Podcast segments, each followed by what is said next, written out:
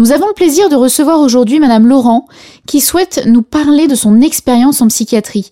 Madame Laurent, bonjour. Bonjour. Aujourd'hui, en France, plus de 73 000 personnes sont internées sous contrainte chaque année. Les pratiques réalisées dans les établissements psychiatriques sont parfois vivement critiquées, notamment par le contrôleur général des lieux de privation de liberté, qui a récemment émis un rapport accablant sur les conditions de traitement dans les établissements psychiatriques et notamment sur l'utilisation abusive de la contention et des chambres d'isolement en psychiatrie. Alors tout d'abord, racontez-nous ce qui vous est arrivé. Vous cherchiez de l'aide, vous vous êtes volontairement dirigé vers la psychiatrie, vous avez été hospitalisé en psychiatrie. Racontez-nous ce qui s'est passé. Alors dans un premier temps, je suis mère de famille, j'ai deux enfants et il était important pour moi de cadrer cette hospitalisation. J'avais besoin d'aide, j'allais pas bien du tout, mais je pouvais pas être coupée du monde. J'ai donc téléphoné aux urgences psychiatriques, enfin au service psychiatrique de l'hôpital de Vernon, qui est le plus proche de là où je réside, et j'ai organisé mon hospitalisation, c'est-à-dire pour moi, il était important de pouvoir continuer à garder un contact avec mes enfants, de ne pas être coupé du monde, de ne pas être coupé de mes amis. Et on m'a bien précisé que je rentrais dans un hôpital, que j'allais être hospitalisée et que j'allais absolument pas en prison, qu'on n'allait pas me défaire de mes biens personnels, que c'était une hospitalisation comme toute hospitalisation. On m'a expliqué qu'il fallait que je passe par les urgences psychiatriques ce que j'ai fait le lendemain, une fois que je me suis organisée pour la garde de mes enfants et diverses choses euh, domestiques. Quand je suis arrivée aux urgences de l'hôpital de Vernon, il s'est trouvé qu'à l'hôpital de Vernon, il n'y avait plus de place en psychiatrie. Donc on a cherché pendant euh, deux bonnes heures euh, pour trouver une place. Il y avait de place nulle part. On m'a donc dirigée vers l'hôpital de Navarre, qui se trouve à Évreux, qui est un grand pôle psychiatrique euh, régional. Dans un premier temps, en fait, on m'a trouvé un lit de remplacement de quelqu'un qui était parti en permission pour la nuit pour la soirée et pour la nuit.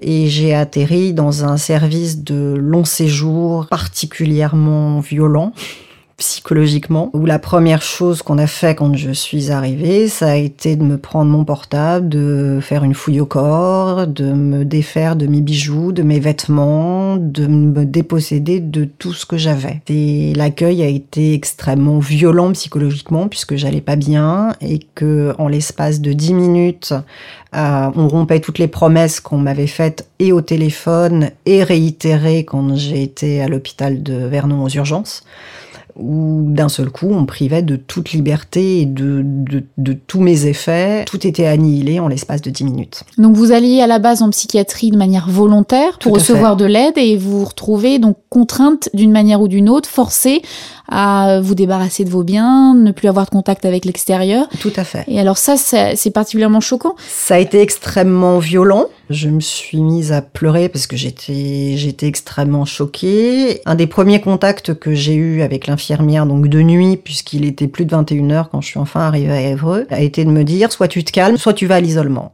Alors justement, euh, le contrôleur général des lieux de privation de liberté parle beaucoup euh, de l'utilisation punitive hein, des chambres d'isolement et de contention. Alors, quelles ont pour vous été ces menaces en psychiatrie? Est-ce qu'elles ont eu lieu véritablement? Ou est-ce que vous avez vu d'autres patients qui ont subi de telles menaces ou de telles mesures? Alors, Personnellement, j'ai été uniquement menacée de l'isolement le premier soir hein, lors de mon arrivée.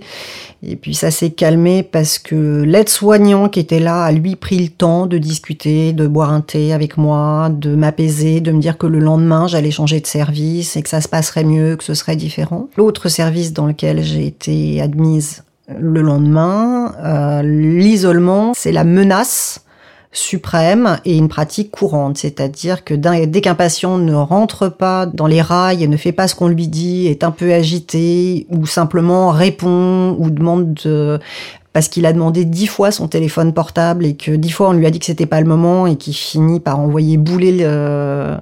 parce qu'il n'est pas content parce que c'est son téléphone, il file à l'isolement.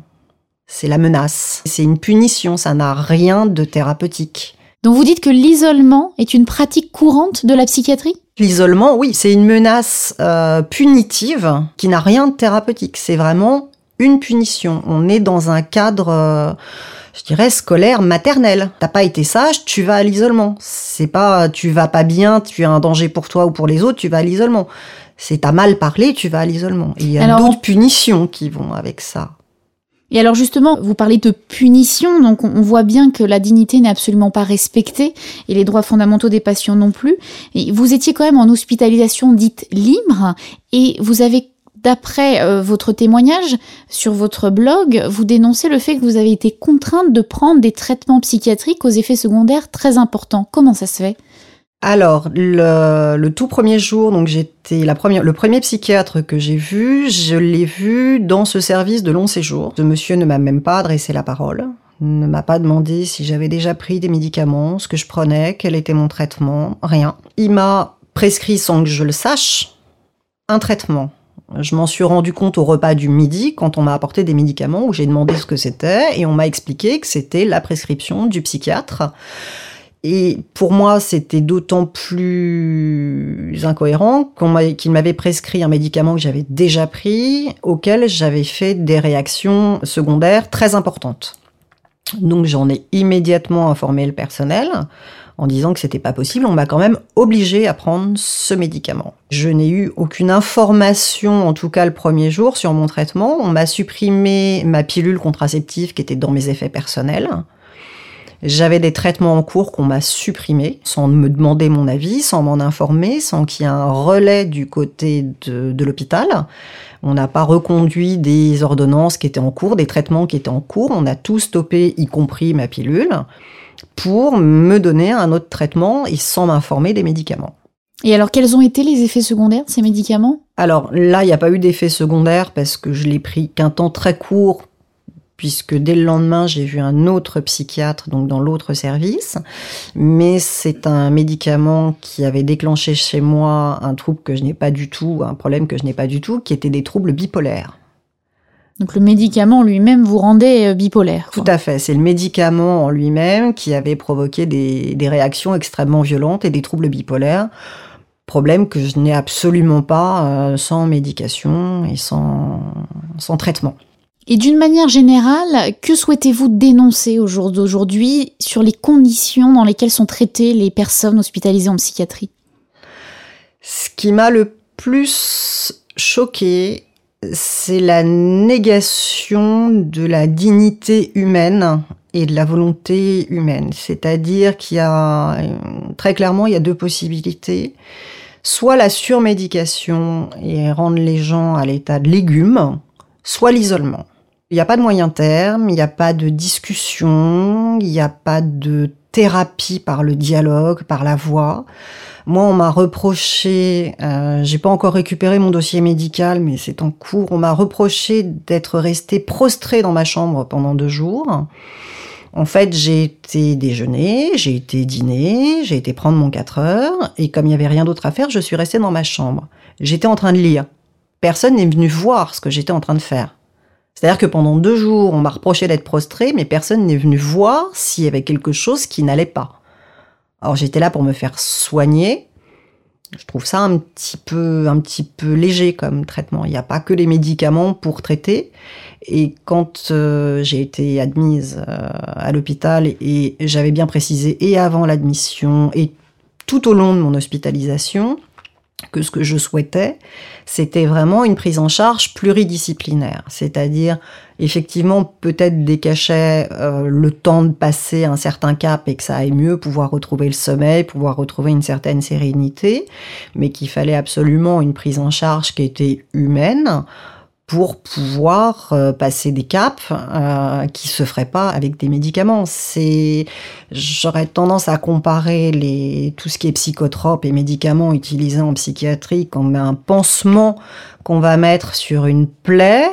Euh, effectivement, ça empêche de voir la plaie. S'il y a une surinfection de la plaie, ça va peut-être calmer la douleur, mais ça va pas calmer la surinfection. Et au bout d'un moment, il y a gangrène. Il faut couper. Je pense que c'est bien de faire les choses avant de couper et que les médicaments qui masquent, soit effectivement parce que c'est un médicament qui endort complètement, soit on met à l'isolement et comme ça on entend crier de loin et on s'occupe pas de la douleur. c'est des douleurs qui sont psychologiques. Donc il faut qu'il y ait une intervention psychologique et ça se passe par le dialogue et par la parole. Alors quels conseils donneriez-vous aux auditeurs qui nous écoutent? J'ai eu beaucoup de témoignages suite euh, à cet article. La majorité des témoignages, c'était des gens qui ont l'habitude des services psychiatriques, malheureusement, qui m'ont tous dit qu'ils avaient connu en gros la même chose et qu'ils conseillaient à tous ceux ayant affaire à la psychiatrie d'aller dans des cliniques privées où a priori il y aurait une réelle écoute et un réel soutien. Ce qui m'a extrêmement choqué aussi par rapport à tous ces témoignages, c'est la peur de témoigner et la peur de parler. Comme si, une fois revenu à la vie normale, le fait de pouvoir s'exprimer, de pouvoir dénoncer ce qu'ils ont vécu, parce qu'ils ont tous vécu la même chose. Ils ont tous vécu euh, des horreurs, l'isolement, la constatation du traitement euh, inhumain des personnes. Tout le monde a peur de parler. Comme si une fois revenu à la maison, le simple fait d'évoquer ses souvenirs, on risquait de voir débarquer des ambulanciers qui vous mettent une camisole et qui vous ramènent là d'où vous venez alors qu'on est, on est dans un pays où on a le droit de s'exprimer, où on va pas voir débarquer du jour au lendemain euh, des infirmiers qui vont toquer à votre porte. Mais il y a une peur qui, s'installe comme un conditionnement, qui, je pense, est une résultante des, des sévices psychologiques subis euh, pendant l'hospitalisation. Mais en tout cas, Madame Laurent, merci beaucoup et bravo pour votre courage pour euh, dénoncer ce que vous avez vécu et je précise, hein, vous avez parlé d'un article que vous avez euh, publié, euh, un témoignage incomplet sur ce qui vous est arrivé sur votre blog, euh, labeletteénervée.blogspot.fr. Et pour toute information complémentaire sur les abus psychiatriques, contactez la Commission des citoyens pour les droits de l'homme au 01 40 01 09 70 ou visitez leur site web www.ccdh.fr.